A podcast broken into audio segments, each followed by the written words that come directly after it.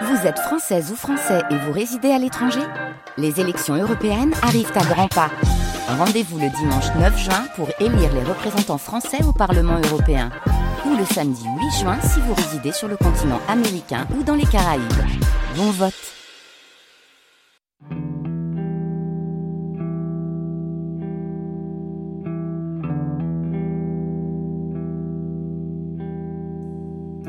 Les Nuits de France Culture. Les Nuits de France Culture, une mémoire radiophonique.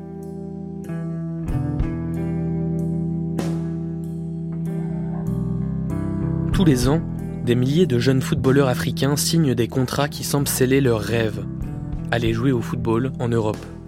L'Italie, la France, l'Espagne ou encore l'Angleterre, autant de pays glorifiés mythifiés par ceux qui recrutent ces jeunes joueurs.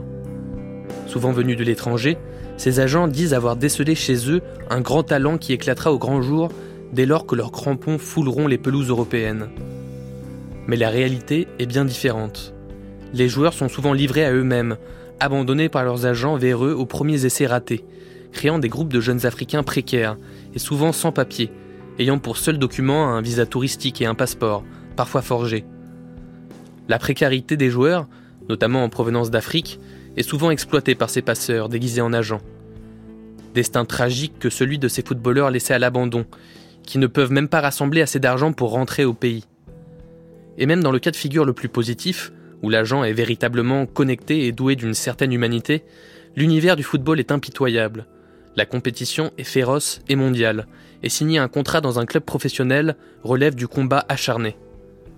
Ce numéro de Sur les docks, intitulé Histoire de footballeur, cher à ballon, de Alain Devalpo, diffusé pour la première fois le 16 juin 2014 et réalisé par Jean-Philippe Navarre, retrace le destin de deux jeunes hommes, tentés par les sirènes d'agents venus d'ailleurs. Si Joseph Lopi, d'origine sénégalaise, connaît un destin plutôt heureux, naviguant entre la Ligue 1 et la Ligue 2 sous le maillot du FC Sochaux Montbéliard, le Camerounais Christian Manga traverse des épreuves bien plus chaotiques et représentatives du destin habituel de ces footballeurs livrés à eux-mêmes.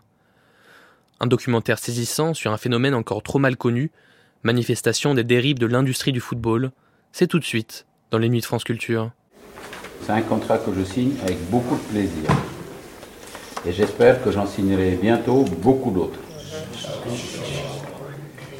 Globalement, pour vous faire l'économie de ce contrat, Jambar euh, ne gagne pas au départ grand-chose, 50 000 euros quand même, dès que la qualification est faite.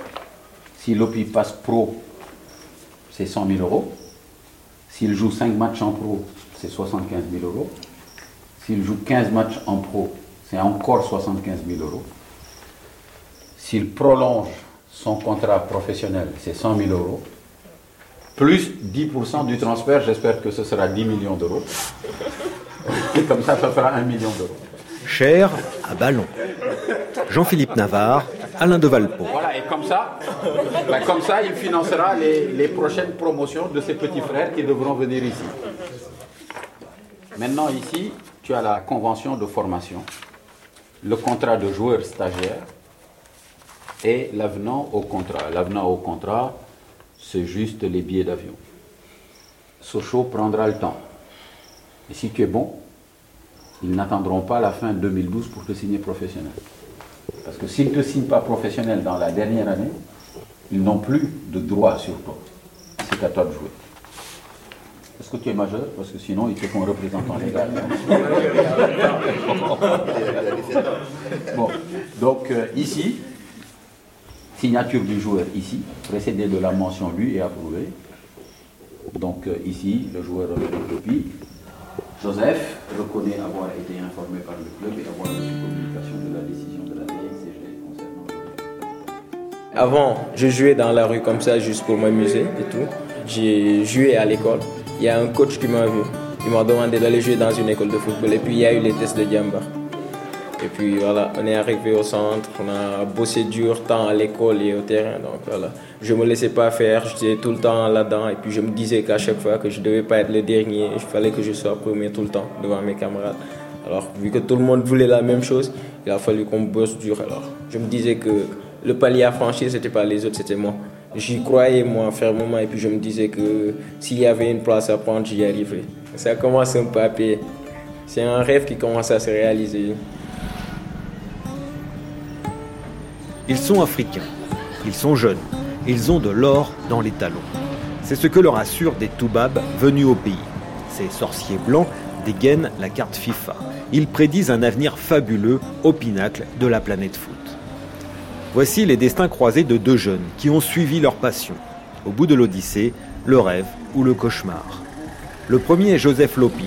Il a grandi à Ziguinchor, dans le sud du Sénégal, en Casamance. Le second est camerounais.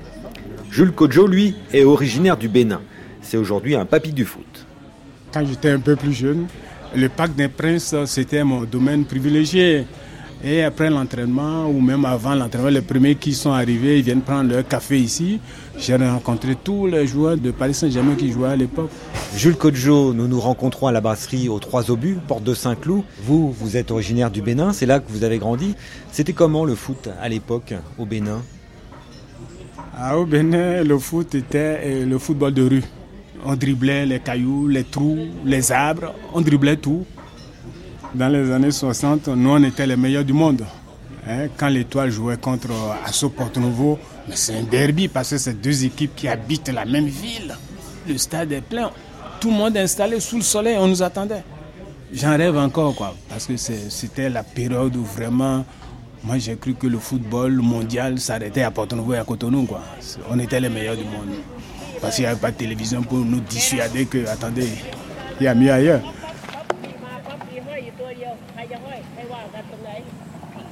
Je voyais des matchs de football à la télé. J'ai commencé à voir les vidéos des anciens matchs de l'équipe nationale du Cameroun en 90. Les Lions indomptables, je dirais, c'est une religion. Quand il y a match, c'est tout le monde qui se rassemble. Pratiquement, le dehors est vide, tout le monde devant les petits écrans. Et ça m'a marqué, quoi. C'est là où j'ai commencé à être marqué par le football. Je m'appelle euh, Manga Christian. Je viens du Cameroun, à Yaoundé, le 2 décembre 1987. Je suis footballeur. J'ai un frère, deux sœurs. Je suis l'aîné. Ma mère, elle est institutrice et mon père, il est comptable. De mon enfance, je me rappelle aussi des premières fois où j'ai commencé à jouer au football avec des amis au quartier. Oui, ce souvenir, ça m'a marqué quoi. Mon premier match, ça s'est passé au quartier Longkak. C'est constamment quoi, les défis entre les quartiers. À l'école déjà, il y a le défi pour être le premier de la classe. Et quand vous jouez au football, il faut à tout prix gagner. Et si tu joues à un poste, il faut à tout prix donner pour être le meilleur. Et mon premier match, c'est le souvenir que je garde, c'est que sur mon couloir, là où j'étais, personne n'est passé. J'ai bien joué ce jour-là, à mon poste. Quoi. Ça devait être 7, 8 ans, quelque chose comme ça. Après ce temps-là, je ne jouais pas régulièrement au football. La priorité pour mes parents, c'était l'éducation. Aucun parent ne prévoyait une carrière de footballeur à son enfant. Il faut être docteur, médecin, avocat, dans la police. Enfin, il faut avoir un métier autre que footballeur. C'est quelle époque Ce sont les années 60 Dans les années 60. En Afrique, le football, c'était un sport de voyous on cachait ses chaussures dans un sac quelque part. On guettait, on, avait des guetteurs. Parce que quand on sort de l'école, on va jouer avant de rentrer à la maison. Et je me rappelle, nous on faisait des petites équipes. Et puis quand on rentre le soir, mon père dit, mais attends là. On dit, mais on a été punis. Ah bon? Tous les soirs, on vous punit, vous. Mais lui aussi, il a ses éclaireurs qui savent où on joue. Bon, des fois, quand on a fini, puis on jouait sur la terre rouge, les pieds sont sales, il y a la poussière. On passait devant un marigon, on lavait les pieds, mais quand on n'arrive pas à laver, il regarde les pieds, il dit, mais non, c'est bien sale, hein, vos pieds là, comment ça se fait? On préfère lui dire la vérité qu'on a joué. Et petit à petit, il nous a laissé jouer. Et puis notre maman aussi, parce qu'on amenait de bons résultats scolaires. Aujourd'hui, je vois que tout le monde est tombé sur la tête avec euh, l'argent qui circule n'importe comment. On croit que tout le monde va être professionnel, tout le monde va avoir un salaire à la Zidane. C'est pas vrai, c'est pas vrai. on est nombreux, mais il y a très peu qui atteignent ce niveau-là.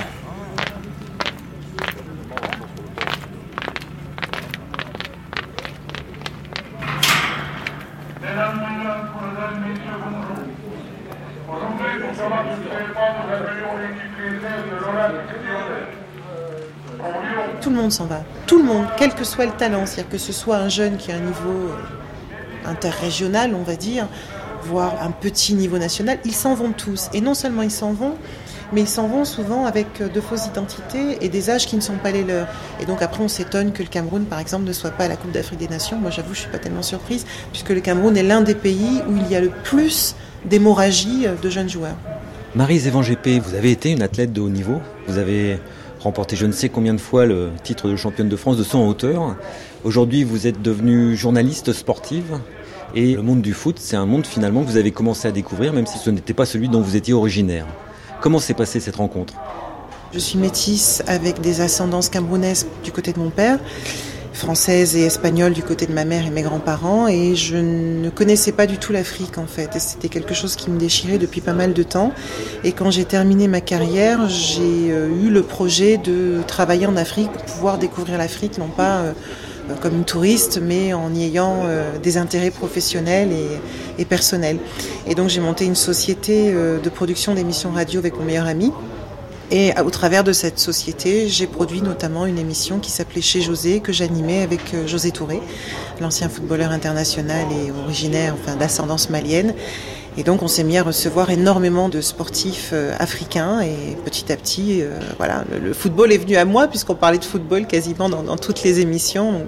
J'ai été forcée, contrainte et forcée de m'intéresser au football. Alors une rencontre a changé pas mal de choses, c'est celle d'Edel Poula.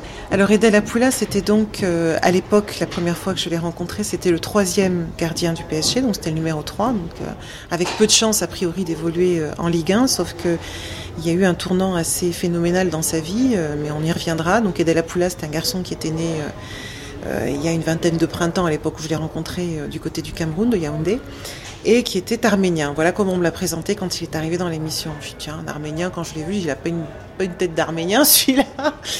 Et puis, donc, il m'a raconté euh, sa vie qui était assez particulière puisqu'il était parti à l'âge de 15 ans en Arménie euh, par le biais d'un maquignon, parce que moi je les appelle comme ça, hein, je suis désolée, mais français qui avait joué les intermédiaires et, euh, et il a évolué pendant de nombreuses années en Arménie, depuis les équipes juniors, cadets, juniors, puis seniors. Et malheureusement, comme il avait eu six sélections en senior, on lui a donné la nationalité sportive arménienne et il ne pouvait absolument plus compétir, comme on dit au Cameroun, sous les couleurs du Cameroun. Et c'est une histoire qui m'avait énormément touchée, d'autant qu'à cette époque, euh, j'étais contactée très très fréquemment par des jeunes qui m'entendaient en Afrique, puisque l'émission était diffusée dans tous les pays francophones d'Afrique de l'Ouest et d'Afrique subsaharienne, et qui m'écrivaient fréquemment en me disant Tata, il faut que tu nous aides, on veut venir jouer en France. Et je ne comprenais pas du tout pourquoi on me contactait moi, qui n'étais ni footballeuse et encore moins agent de, de, de foot. Et donc c'est en discutant avec Edel que j'ai appris que le phénomène était quelque chose d'extrêmement galopant en Afrique et que on a vraiment une professionnalisation à outrance qui s'est installée sur une mondialisation même on va dire du football qui a fait que les, pays émergents sont devenus des réservoirs de mollets des jeunes qui ne coûtent pas cher du tout et qui peuvent potentiellement devenir des Drogba ou des Eto'o, à savoir la poule d'or tout simplement. Euh, petit blanc tout de suite là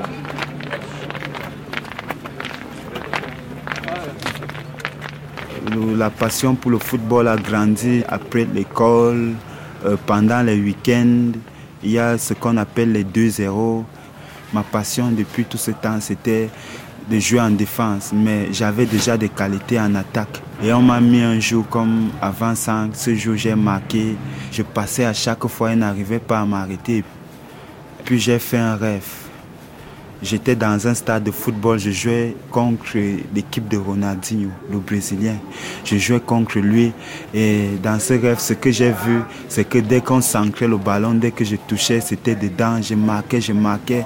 J'ai marqué tellement de buts. Je marquais des buts, je marquais des buts. Je sais pas, le sens du but, je me retrouvais au bon moment, au bon endroit pour marquer quoi.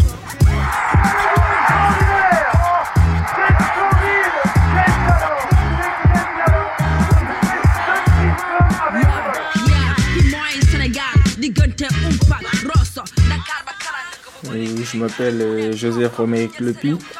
Je suis né le 15 mars 1992 à Ziguinchor.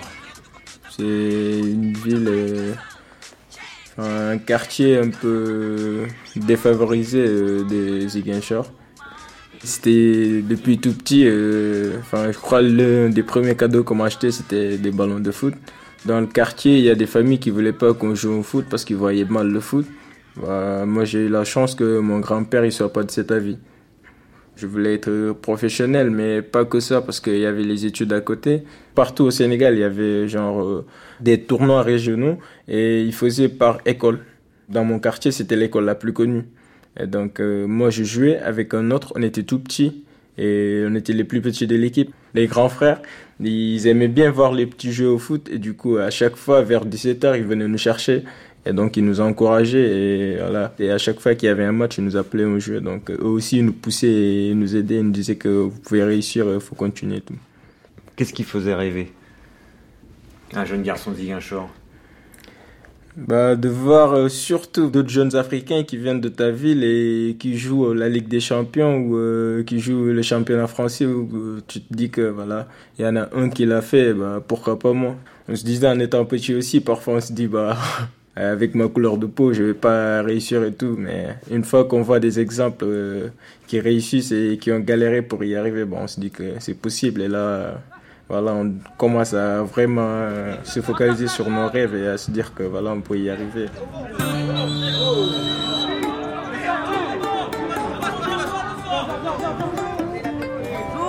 Christian, au début, ta famille ne t'encourage pas à faire du foot. Elle t'interdit même d'aller jouer. Et puis finalement, tu rentres dans un centre de formation. Alors qu'est-ce qui a changé au sein de ta famille? J'ai dit c'est le football ou rien. Je ne pouvais plus me partager. Il fallait vraiment que je choisisse. Parfois, on me privait de nourriture, on me privait d'argent. Après les entraînements, je me souviens, j'allais manger chez les amis. C'est comme ça que je me débrouillais de pas et d'autre. Moi, je, je me suis décidé, j'ai dit, même si vous me privez de nourriture et de tout, c'est ce que j'aime, c'est ce que je veux faire j'ai commencé les entraînements et puis à un moment, j'ai encore arrêté parce que je n'avais pas l'apport de la famille, je me débrouillais tout seul quoi. J'ai fait un an, je ne jouais plus au football. Pendant ce temps, j'ai fait dans le bâtiment comme ferrailleur dans les chantiers. Je me souviens que pendant ce temps, je courais tout le temps, je partais en courant au chantier, je revenais en courant, j'avais encore ce désir de sport, de faire le sport en moi. Quoi. Ça me manque. Euh, ce qui m'a aussi marqué dans ma vie, le tournant de ma vie, c'est une voisine à ma maman. Quand je m'entraînais le soir, elle voyait comment je m'entraînais, les matchs du quartier. Un soir, un dimanche, je rentrais, j'étais allé à l'église, je revenais et puis cette femme m'appelle, elle me dit, pourquoi tu as arrêté de jouer au football? J'ai donné mes raisons. Elle, elle me dit, j'aimerais que tu recommences à jouer au football. Parce que tu ne sais pas si c'est par là que Dieu a prévu que tu puisses gagner ta vie. Elle aussi, elle était institutrice comme ma mère. Elle me dit, j'ai un élève dans ma classe, son père est coach. Je vais le contacter. Je voudrais que tu reprennes les entraînements dans le club de ce coach. Et c'est comme ça que je reprends le football. Avec les entraînements, les études, j'étais partagé et je n'ai pas pu terminer mes études j'ai arrêté au collège. Mon cœur était dans le football. Et puis, quand je commence les entraînements, directement la première sélection que je fais, je suis sélectionné, je suis retenu. Il y avait plein d'enfants et je suis retenu. Donc c'est comme ça que ça commence. J'avais l'ambition quoi, d'aller loin.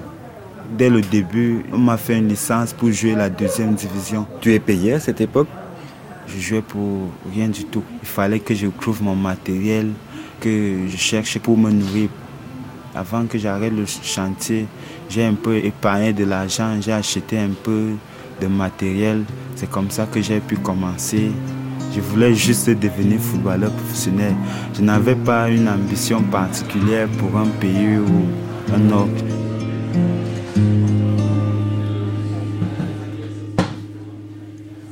J'ai participé à une conférence internationale du jeune footballeur africain c'était un gain en 2006, aux côtés de Aimé Jacquet, Salif Keita.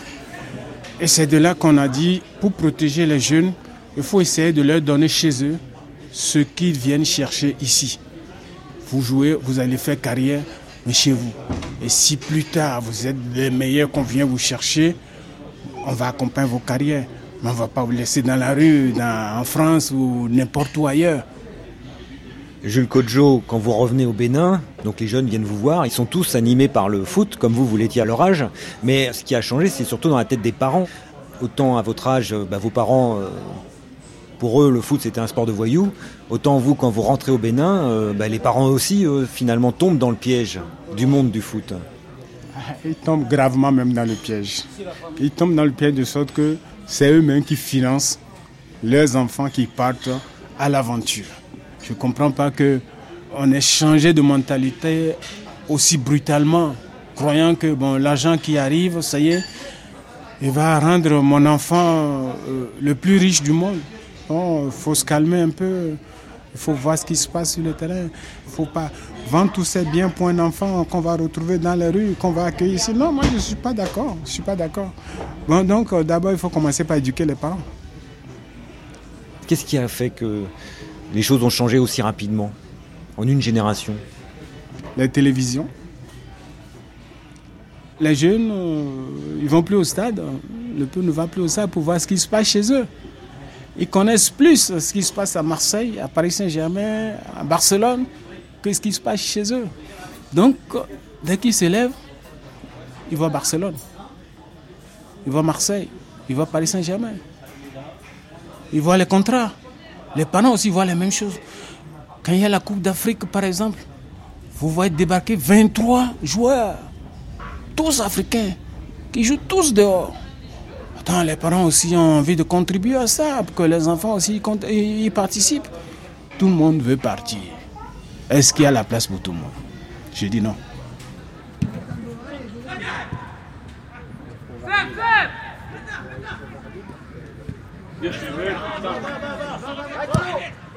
Accompagne, Raph, accompagne, accompagne. Ouvre après ah. Maîtrise-le, Thomas. Marie Zévan vous avez enquêté, ça a débouché sur un livre, Les négriers du foot. Il faut savoir que sur cette espèce de, je parle d'une chaîne de transformation, hein, euh, on a en général au départ euh, des noirs et à l'arrivée des blancs. C'est-à-dire que bien souvent le club que l'on vise, c'est un club européen. Je parle crûment exprès hein, pour simplifier les choses. C'est un club européen, mais euh, les premiers zappateurs entre guillemets sont noirs. C'est-à-dire que ce sont, les, les, grands frères entre guillemets, ceux qui ont un petit peu réussi dans la vie, qui ont une position qui est un peu visible. Ça peut être des journalistes, c'est très souvent des anciens internationaux qui ont eu quelques sélections euh, nationales qui euh, vont repérer les jeunes et qui vont aller leur parler et parler à la famille en disant moi je peux m'occuper du petit frère, euh, avec moi il sera bien traité, je vais l'envoyer en Europe, vous allez gagner beaucoup d'argent. Et de cette façon-là les familles sont parfaitement confiantes, donc confient leur enfant à des personnes.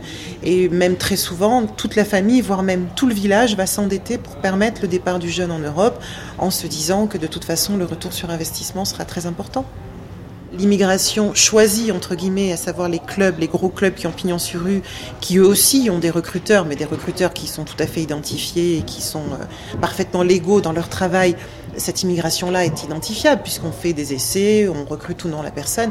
Mais l'immigration dont je parle moi est une immigration beaucoup plus souterraine où on va faire venir euh, des dizaines, voire des centaines de jeunes euh, en Europe dont la plupart ne seront pas retenus et ne rentreront pas chez eux.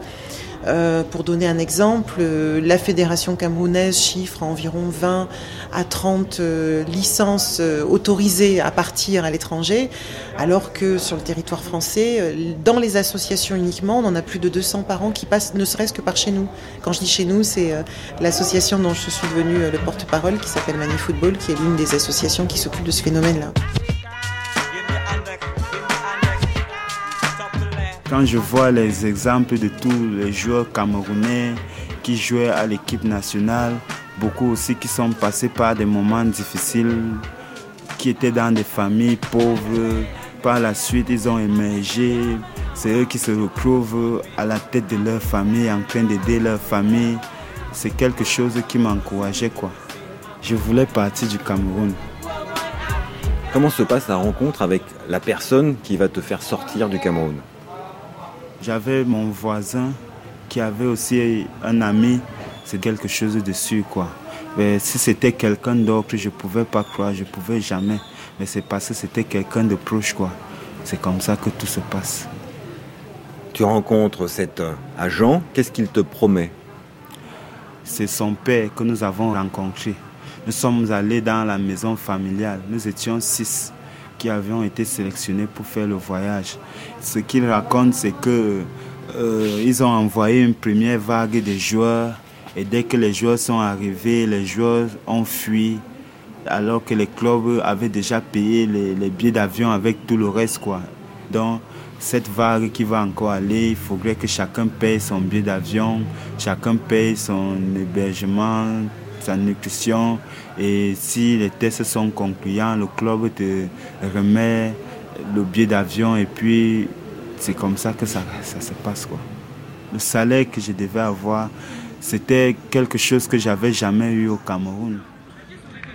Les latéraux Les latéraux Les latéraux sur les côtés toujours avec les deux centraux Rien qu'au standard de Mani Football, on a entre 200 et 300 euh, demandes par an de jeunes qui arrivent d'Afrique qui demandent qu'on les prenne en charge et qui ont été abandonnés sur le territoire français, rien qu'en France. Quand ces jeunes vous contactent, ils sont dans quelle situation? En général catastrophique. La plupart du temps, d'ailleurs, c'est pas eux qui nous contactent directement, mais souvent un parent ou euh, euh, ou, tout simplement un président de club parce que euh, la plupart du temps on les retrouve aux portes des clubs, c'est-à-dire que vous faites les tours des, terrains de la région parisienne et vous verrez tout, un tas, des grappes carrément de jeunes garçons noirs pour la plupart qui sont aux portes du stade et qui euh, demandent à jouer tout simplement. Ils ont leurs chaussures sur le dos et ils disent moi je peux jouer, je suis fort, il faut que tu essayes et donc les, les, les, présidents de club sont complètement submergés. Ou alors c'est un tonton, un parent où tout d'un coup le jeune a échoué, arrivant de nulle part, souvent abandonné, c'est-à-dire qu'il est arrivé arriver dans des conditions légales, avec un visa de court séjour, souvent un visa touristique, emmené donc par un passeur. Et puis, euh, une fois que le visa est épuisé, que les essais, s'il y a eu essai, parce que pour certains, il n'y a même pas d'essai, ont été effectués et n'ont pas été concluants, eh bien on les abandonne, puisque ça coûte évidemment bien trop cher de les ramener au pays. Évidemment, on a exactement la même chose du côté de Lyon, de Marseille, de Bordeaux, de Toulouse, de Montpellier, de Strasbourg, bref, de tous les clubs de Ligue 1. Et ça descend jusqu'en CFA, hein, ce phénomène-là, parce que ça ne s'arrête pas aux gros clubs. Il y en a vraiment partout. Et donc, effectivement, ils se retrouvent dans la masse des sans-papiers. Alors, certains vivant de petits larcins, de clandestinité ou travaillant sur les marchés, euh, dans l'attente d'une rafle, mais la plupart jouant. Hein. C'est-à-dire qu'une grande partie des jeunes, nous, qu'on rencontre, sont euh, joueurs clandestins aussi, c'est-à-dire qu'ils sont dans certains clubs, souvent sous des noms d'emprunt, ils jouent sous des fausses licences et ils rendent des services au club et puis quand ils se font prendre, eh ben, ils sont expatriés et les clubs en prennent d'autres. Et ça, ça me rend folle de rage. Et ça va jusqu'à des situations dramatiques. Euh, lorsqu'un gamin, par exemple, se blesse et qu'on le retrouve déposé sur le parking d'un hôpital et qu'on lui a pris ses papiers pour qu'il ne puisse surtout pas dire par quel club il était passé. Sortie du numéro 11, rentrée du numéro 15. Que doit-on faire. C'est ça le problème. C'est aux parents d'abord que moi je m'adresse. Hein, de, voir bien ce qui se passe chez eux. Et puis bon ben voilà de faire un peu plus attention à leurs enfants. Puis ne pas lâcher les enfants à n'importe quel âge et à n'importe qui. Quand vous perdez votre enfant vous perdez votre maison que vous avez mis en vente tout ça et que bon voilà à la fin du compte il n'y a rien qui revient ça déstructure toute une famille. Ils sont prêts à tout ils sont prêts à tout. Jules Kodjo, face à cette situation, vous réagissez en créant une association, France Bénin Football Plus. Quels étaient les objectifs de cette association au moment de la création? On a fait des détections dans les villes pour une préformation de 12 ans à 15 ans. Il y a le scolaire qui rentre en jeu, il y a la technique, il y a tout ce qui rentre en jeu pour qu'on puisse travailler avec correctement pendant minimum 3 ans. Ils vont à l'école, ils vivent chez leurs parents normalement. Donc de ce côté-là, on n'a rien gâté. Nous avons gagné le fait que sur leur scolarité, on leur a apporté un plus. Dans le plus, nous mettons tout ce qui peut aider le jeune à devenir un citoyen chez lui. C'est bien les gars, c'est bien. Hein. Faire de la passion pour le foot un moteur pour l'éducation. Cette idée défendue par Jules Kodjo a été reprise à la volée au Sénégal par les anciens joueurs professionnels Bernard Lama Jimmy Adjoviboko, Patrick Vieira, CR Ils ont fondé l'Institut Diambars. C'est à Diambars que Joseph Lopi a fait ses classes. C'est dans la souffrance qu'on progresse. Hein. Sur le banc de touche, nous retrouvons CR qui préside aux destinées du centre de formation. Tu vois, les 15 dernières minutes, tu as joué. Avant, tu n'as pas joué. Le football mondial aujourd'hui est une industrie euh, avec beaucoup, beaucoup d'argent. Euh, l'impact social est considérable. C'est jeune. ont les capacités, ont la qualité, si on les encadre de manière tout à fait correcte, si on ne loupe pas une marche, je pense qu'ils ont la possibilité d'être en bonne place dans les wagons du train du football mondial. Guillaume Bars, est-ce simplement réussir dans le football? Non, pas du tout. Euh, nos principes philosophiques, c'est faire du football un moteur de l'éducation et puis euh, former des footballeurs, mais aussi former des hommes. Je crois qu'il faut qu'on apprenne à utiliser de plus en plus la passion du football pour aider ces jeunes à acquérir quelque chose, à se former, à se forger, à la fois le corps, mais aussi l'esprit. Euh, la carrière d'un footballeur est, courte, euh, même si elle est réussie, il peut y avoir des lendemains qui sont des lendemains qui déchantent vite. Le football est important, mais euh, les études sont plus importantes. Parce qu'aujourd'hui, dans nos pays, il faut dire les choses telles qu'elles sont, le football est le concurrent de l'école. et, les instances fédérales ne peuvent pas laisser cette concurrence continuer. Une partie va dans l'économie mondiale du football, mais un pays ne se développera jamais par le football. C'est par l'éducation qu'un pays comme le Sénégal peut se développer. L'école, c'est le meilleur moyen de réussir sa vie. Or que le foot, bah, c'est complexe, c'est difficile parce que même si euh, tu te donnes les moyens, tu es fort, tu fais tout ce qu'il faut, avec une blessure, ça peut s'arrêter d'un coup. L'école, c'est la voie sûre pour réussir dans la vie. Joseph Lopi, le 21 janvier 2011, nous nous sommes croisés à Diambars, au Sénégal. C'était un grand jour, c'était la signature d'un contrat. oui, euh, ça me rappelle des souvenirs. C'était le soir, je signe euh, mon contrat pour euh, l'FC Souchou. Et je me rappelle, j'étais en sélection et ils m'ont appelé le soir pour me dire bah, Reviens, tu dois signer ton contrat. Et ça faisait plaisir parce que on est arrivé à Diambar tout jeune, à 13 ans. Et on se rend compte que le 21 janvier, on touche un peu au but. Euh, tu te dis que bah, je me suis sacrifié pendant 5 ans et que les camarades du quartier sont restés, ils faisaient tout ce qu'ils voulaient. Bah, là, ça donne une satisfaction et une motivation pour la suite. Pascal Boniface, vous êtes le directeur de l'IRIS, l'Institut des relations internationales et stratégiques, universitaire, chercheur. Vous êtes l'auteur du livre Football et mondialisation. Quelle est l'ampleur de cette mondialisation? La phrase qu'on applique euh, à l'empire de Charles Quint sur lequel le soleil ne se coucherait jamais est encore plus vraie pour le football. Le football est parti d'Angleterre, par les ports il a conquis une partie de l'Europe, les villes portuaires, puis par le chemin de fer, il a poursuivi cette conquête, conquête pacifique, conquête faite avec euh, l'assentiment, voire l'enthousiasme des populations conquises. Et puis il l'a achevé en deux temps avec les nouveaux moyens de la communication par la radio et puis surtout par la télévision, le satellite, la télévision couleur, qui fait aujourd'hui du stade un endroit tellement grand que chacun peut y prendre place, même si on n'a pas un billet. Et quand on regarde un peu l'extension du football, on voit que cette base européenne, puis latino-américaine, l'Amérique latine se voyant comme une, un extrême occident et donc comme le reflet de l'Europe, a débouché aujourd'hui en Asie, en Afrique, on joue au football, en Amérique du Nord également, et tout récemment en Inde un pays euh, rétif au sport européen, euh, sauf le cricket, eh bien, l'Inde elle-même s'est mise à organiser un championnat professionnel de football cette mondialisation du football s'accompagnait d'une libéralisation du marché des joueurs. Est-ce que c'est pour cela qu'il y a maintenant ces dérives de trafic de jeunes joueurs d'origine africaine? Il y a des jeunes Africains qui partent en Europe pour jouer au football, comme d'autres partent en Europe pour euh, y trouver des emplois précaires. Et bien sûr, dans cela, on trouve à la fois de très belles histoires de réussite, et puis, comme toujours, des gens qui vont venir exploiter la crédulité. Tout le monde rêve de devenir Samuel Eto'o ou Didier Drogba et d'être à la fois admiré, célébré et riche.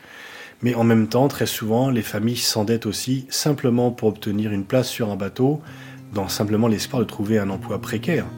Donc euh, ce n'est pas le football qui crée les flux migratoires.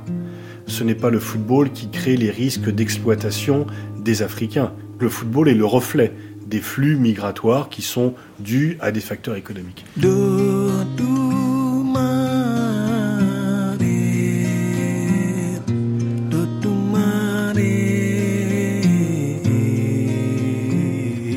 jour du départ, c'était le 8 mars 2006.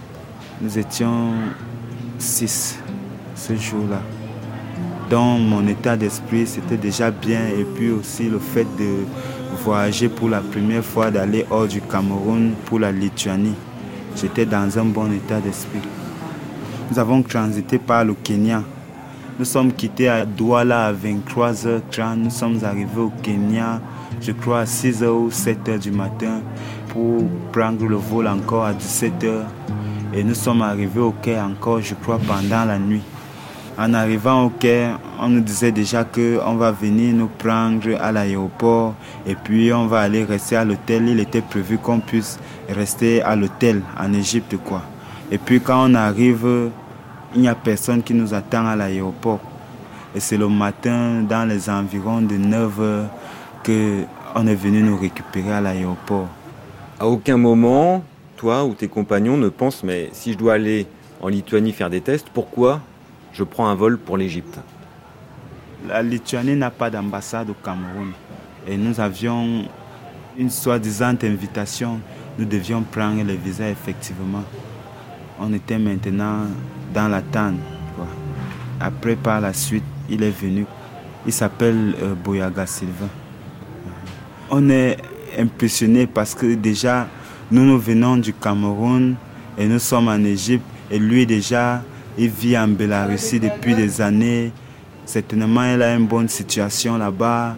Il y avait un complexe de supériorité. Donc, on le donnait le respect, quoi. Il commence à parler des tests en Égypte. Donc, c'est comme ça qu'on commence à comprendre qu'il y a quelque chose qui ne va pas. Vers l'avant tous les niveaux de football quittent le continent pour aller s'expatrier sur la planète et pensent que dans le pays voisin, ce sera mieux. Et c'est même aussi régional, c'est-à-dire que même en Afrique, on a euh, des jeunes Camerounais qui vont aller jouer au Congo, des jeunes Congolais qui vont aller jouer au Maroc et des jeunes Marocains qui vont aller jouer un peu plus loin. C'est-à-dire que chacun pense que le pays du voisin va pouvoir être euh, un début de carrière. Les Africains d'Afrique de l'Ouest partent beaucoup au Maghreb, partent énormément en Asie du côté de la Thaïlande, du côté du Japon, même du côté de la Chine. On trouve des, jeunes Camerounais, des jeunes Ivoiriens, des jeunes Gabonais partout dans le monde. Beaucoup, beaucoup euh, du côté des ex-républiques soviétiques où ça se passe pas forcément bien d'ailleurs parce qu'il y a énormément de xénophobie et puis qu'en plus c'est misère contre misère. C'est-à-dire que tout d'un coup des jeunes euh, russes ou euh, arméniens voient arriver des pieds d'œuvre entre guillemets africains qui leur prennent leur place dans les clubs. C'est extrêmement mal vu. C'est très mauvais. C'est extrêmement mauvais. En Égypte, comment ça se passe? La première année, quand je suis arrivé, c'était vraiment difficile, quoi. Parce que j'avais pas assez d'argent sur moi. Je remercie le Seigneur qui m'a mis en contact avec des personnes qui me soutenaient pour la maison, pour la nutrition, pendant pas mal de temps, quoi. Des Camerounais qui vivaient en Égypte. Et après, euh, nous sommes devenus des amis et nous sommes allés habiter dans le même appartement que lui c'était un gamin euh, comme nous. Il est aussi venu en Égypte pour pouvoir jouer au football. Il devait aller en Bélarussie. Mais après, il est arrivé en Égypte, il a eu le visa de la Bélarussie. On lui a donné comment la vie se passait en Bélarussie pour les étrangers. Il a décidé de ne plus aller. Il est resté en Égypte. Il est arrivé que je vais rentrer. Mais ma, ma mère, elle m'a demandé d'attendre un peu de patienter. Et j'ai patienté quoi. C'est une honte majeure. C'est, euh, je l'ai compris euh, peut-être euh, en premier lieu de par ma propre histoire familiale, puisque mon père est parti non pas pour jouer au football, mais parce qu'il était le fils unique de la famille sur lequel la famille investissait pour qu'il fasse de hautes études. Donc il est arrivé comme beaucoup de collègues euh, en région Poitevine pour faire des études de droit et qu'il avait le devoir de réussir pour la famille, ça je l'ai compris. Parce que le problème, c'est que si la famille investit, il faut un retour sur investissement. Et dans le cas de ces jeunes footballeurs, c'est 3, 4 000, 5 000 euros, l'équivalent de 5 000 euros, quelquefois, qui peut représenter presque une vie de travail que la famille a payé pour que le jeune puisse partir en Europe. Donc l'échec n'est absolument pas une option, ça n'est pas possible. Et la plupart de ces jeunes préfèrent qu'on les croit morts plutôt que de rentrer au pays quand l'Europe devient aujourd'hui le premier centre de formation de football africain, on doit se poser des problèmes. Nos techniciens, nos, grands joueurs africains, il faut qu'ils s'investissent aussi à la fin de leur carrière. Moi, j'essaie de prendre ma part parce que euh, l'Afrique m'a donné quelque chose. que je veux lui rendre. Et ici aussi, on m'a donné beaucoup de choses. Mais je n'ai pas perdu la passion. J'y crois toujours à la jeunesse. Je suis parti du Bénin il y a quelques années. Et quand je partais, mon père m'a bien dit, non, de toute façon, il n'a pas besoin de me le dire. J'ai des responsabilités. Je suis issu d'une famille euh, de 10 enfants. Je suis le cadet, mais mon frère aîné est décédé, donc je suis l'aîné de la famille. Quand je suis parti du Bénin, j'étais parti pour faire deux ans ici. Le temps était compté. Je suis arrivé en 67. Tout de suite, je suis rentré chez Renault. Mon père m'envoyait de l'argent. À ma première paye, j'ai dit à mon père, stop, garde ça pour mes frères et soeurs là-bas. Mon père m'a écrit dans la même année. Il m'a dit, toute la famille compte sur toi. Si tu arrives à atteindre le niveau de tes études, que tu restes un an, deux ans, dix ans, vingt ans, ça m'est égal. Et deux mois après, mon père était mort. J'ai le courrier, c'est mon pote Bonnet, il est toujours dans mon sac.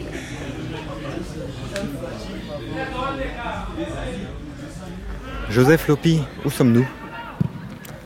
Là, on est devant un match euh, du FC Chucheux euh, contre l'Olympique de Lyon. Et euh, le FC Chucheux mène 1-0, donc il faut tenir et essayer de mettre un deuxième si possible, comme ça on est à l'abri.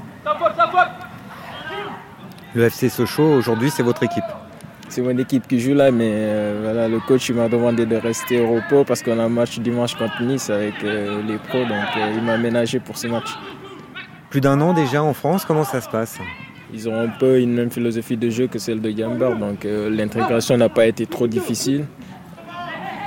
Tu arrives, les supporters, les joueurs, déjà, même les dirigeants, ils, sont, ils essaient de te mettre le mieux possible à l'aise, donc c'est super bien.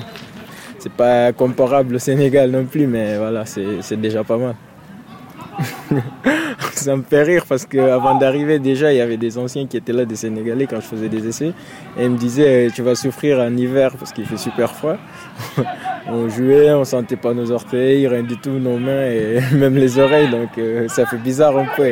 Voilà, c'est difficile dans ces conditions. Vous imaginez un jour retourner jouer, je sais pas, à Dakar, à Ziguinchor, mais avec l'équipe nationale? Oui, je l'envisage déjà avec l'équipe nationale. Oui, je joue souvent des matchs, mais même pas avec l'équipe nationale. À la fin de ma carrière, j'espère pouvoir retourner à Diambar et terminer ma carrière là-bas. Je vais essayer de faire ça. En corner contre Sochaux? J'espère qu'on n'encaisse pas. Bon, arrêt du gardien. Dégagement. Le footballeur, c'est un exemple pour les autres. Et il n'y a pas que sur le plan sportif, il y a en dehors du terrain parce que le gamin qui t'aime bien, qui te suit tout le temps, bah, chaque fois que tu parles en dehors du terrain, il écoute bien ce que tu dis et il te suit aussi ce que tu fais en dehors du terrain. Prochain match contre l'OGC Nice à domicile au stade Bonal. Comment vous préparez ce match? Toujours la même chose, je rentre sur un terrain de foot, c'est pour gagner le match. On n'a pas droit à l'erreur et c'est un match qu'il faut gagner. Donc euh, il faut le jouer intelligemment mais y aller avec du cœur aussi. On le joue comme si c'était une finale de Ligue des Champions. Donc, le match c'est voilà, 82 minutes à fond et voilà, essayer de le gagner, il faut qu'on le gagne. Et balle en sortie de but. Et jouer au Stade Bonal devant 20 000 personnes sur une belle pelouse euh, quand les premiers ballons ont été euh, shootés sur des terrains de caillasse euh, sous le cagnard de Casamance. Oui, c'est un, beau voyage. Ouais, c'est genre, on va dire, c'est un petit rêve qui se réalise aussi. Bon, on va dire, c'est le fruit de beaucoup de travail, de longues années aussi qui se concrétise. donc à moi de faire de sorte que ça dure et que ça soit comme ça pendant longtemps. Je me concentre et je pense que j'ai encore rien fait, donc je continue. Même si euh, j'aime pas trop en parler, il ben, faut le reconnaître aussi. J'ai fait du chemin, j'ai galéré, j'ai cavalé, j'ai travaillé pour en arriver là, donc j'en suis un peu fier aussi. Je, suis fier d'avoir fait tout ça. Et si euh, demain, prochain match, la semaine prochaine, dans un mois, une vilaine blessure survient Non, la vie ne s'arrête pas loin de là. J'aurai un coup dur sur la tête, mais voilà, j'ai toujours été fort mentalement et voilà, ce sera un coup dur euh, pour euh, quelque temps, mais voilà, je trouverai les moyens de me reconvertir dans autre chose, en espérant que ça n'arrive pas.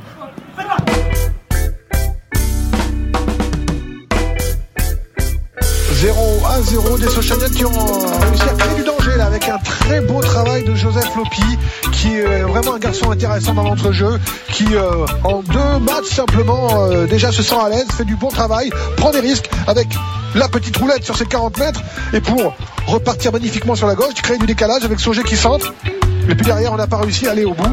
Martin qui va essayer de centrer, centre de Martin pour euh, Butin. Et ballon qui arrive dans les mains finalement de David Ospina. Il y a un temps fort socialien là, dans cette 25e, 26e minute de jeu. Bout de bouse, alors que Lopi est au sol, frappe de bout de bouse du gauche. Elle frappe de 30 mètres, ça sera au-dessus. Et Joseph Lopi a pris un vilain coup de la part euh, d'un Niçois. Je sais pas si c'est un coup de coude. Il se relève euh, après avoir donné son ballon. Le jeune Joseph Lopi Garçon plein d'espoir, plein d'avenir. Gros, gros match de Joseph Lopi. Très, très intéressant dans, dans ce rôle de, de milieu récupérateur.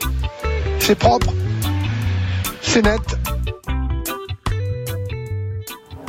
Aujourd'hui, Christian, nous parlons, tu es en Thaïlande. Qu'est-ce qui s'est passé pour que tu partes d'Égypte et que tu arrives en Thaïlande? Quand j'ai eu l'opportunité d'aller faire les tests dans un club de deuxième division en Égypte. Mon rêve allait commencer là. Il fallait que je contacte mon ancien club au Cameroun pour leur demander ma libération internationale. Ils voulaient beaucoup d'argent. Ma mère s'est battue pour trouver un peu d'argent pour m'aider à obtenir ce papier. Moi-même, j'ai appelé, supplié. Ils ne voulaient rien comprendre. Et c'est comme ça que je me retrouve sans jouer quoi. Après cette déception que j'ai eue, c'est à partir de là que je me retrouve ici en Thaïlande. Je suis actuellement dans une équipe de deuxième division, équipe de Chumpon. Je suis content d'être venu ici en Thaïlande. Les difficultés que rencontre un joueur africain en Thaïlande, quelles sont-elles? Il y a certains clubs qui ne veulent pas faire le visa aux joueurs. Et puis, il y a certains clubs après avoir signé le contrat, si tu te blesses, ils résilient ton contrat, ils ne veulent plus te payer. Donc, juste ce problème de mentalité encore. certains sont racistes. Dans une équipe euh, de première division, il y a un coach qui a fait appeler l'immigration pour venir arrêter les joueurs au stade. Aujourd'hui, euh, Christian, quelles sont tes ambitions? Aller jouer en Europe, en France, en Angleterre, aller terminer ma carrière dans un des plus grands championnats. Je pense que c'est possible. J'ai une détermination à moi, quoi. Le football, c'est question de volonté, de faire ce que tu as fait, travailler en attendant le moment. Oui, je garde confiance, je garde ma détermination. Les épreuves, les souffrances que j'ai rencontrées, ça m'a permis de mûrir, quoi. Je regrette pas d'être parti du Cameroun. Et cet agent qui t'a arnaqué, qu'est-ce que tu en penses aujourd'hui? Juste avant que je quitte l'Égypte, j'ai remis tout entre les mains de Dieu et j'ai laissé quoi? Je ne peux plus me faire arnaquer une autre fois. J'ai eu ma connexion à moi toute seule, donc à moi de négocier mon contrat comme je le veux quoi. Ma réussite serait ma vengeance. Oui.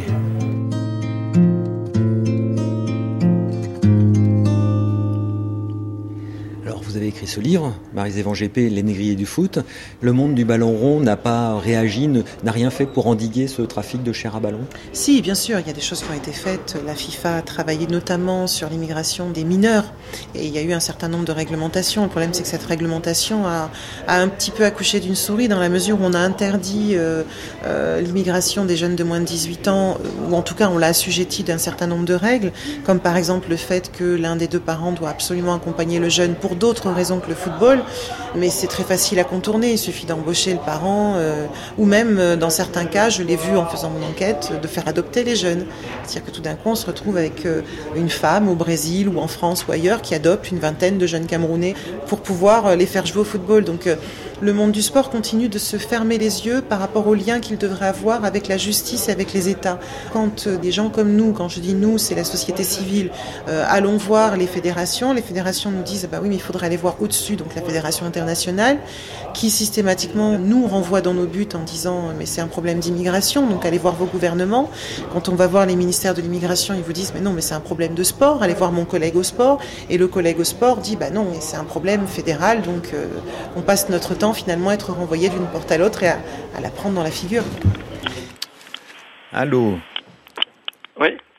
Arnaud Dubus, vous habitez Bangkok, vous êtes le correspondant de nombreux médias français en Thaïlande. Vous connaissez Christian Manga.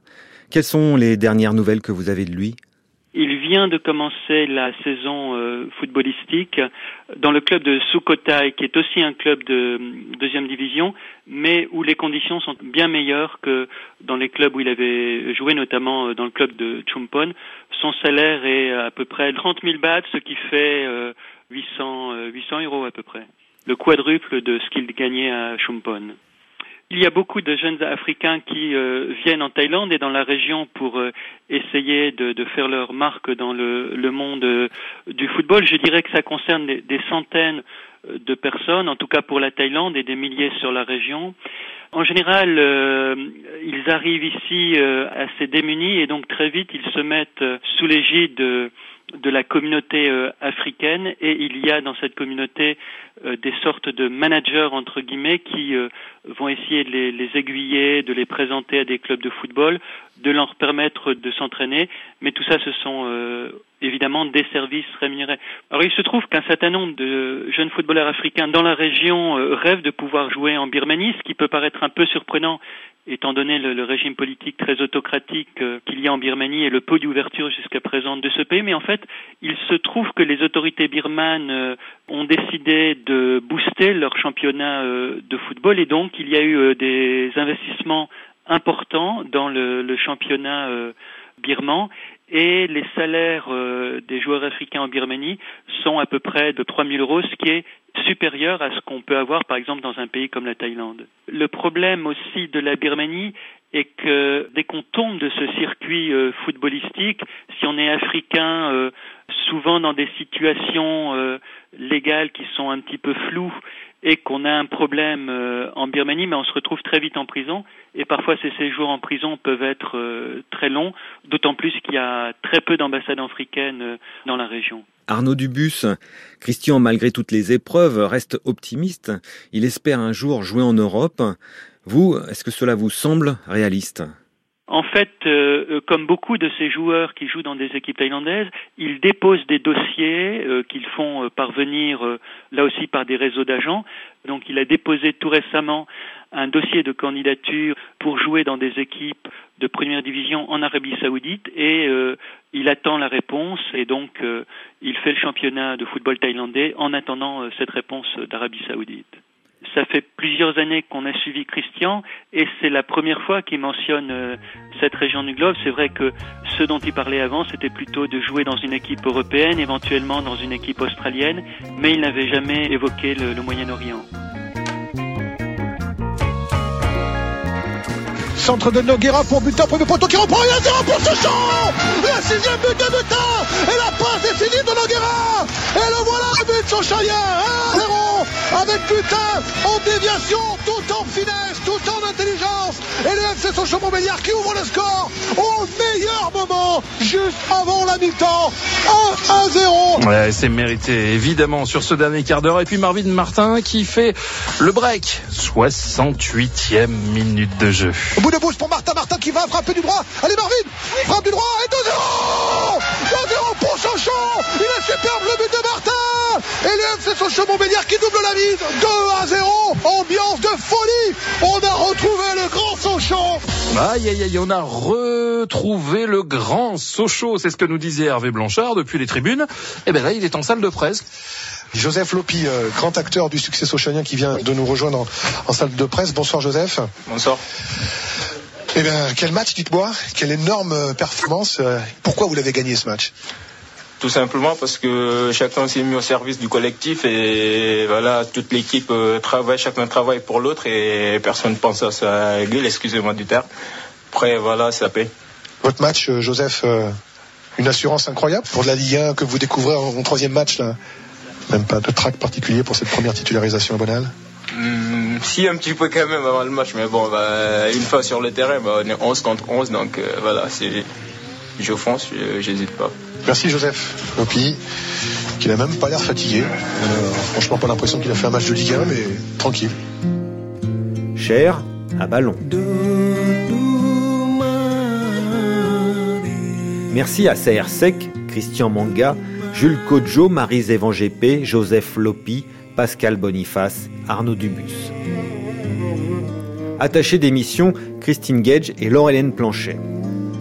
Coordination, Irène Omelianenko et Michel Pomaret. Prise de son, Yves Lehors et Olivier Leroux. Mixage, Bruno Martin. Réalisation, Jean-Philippe Navarre un documentaire proposé par Alain de Valpont.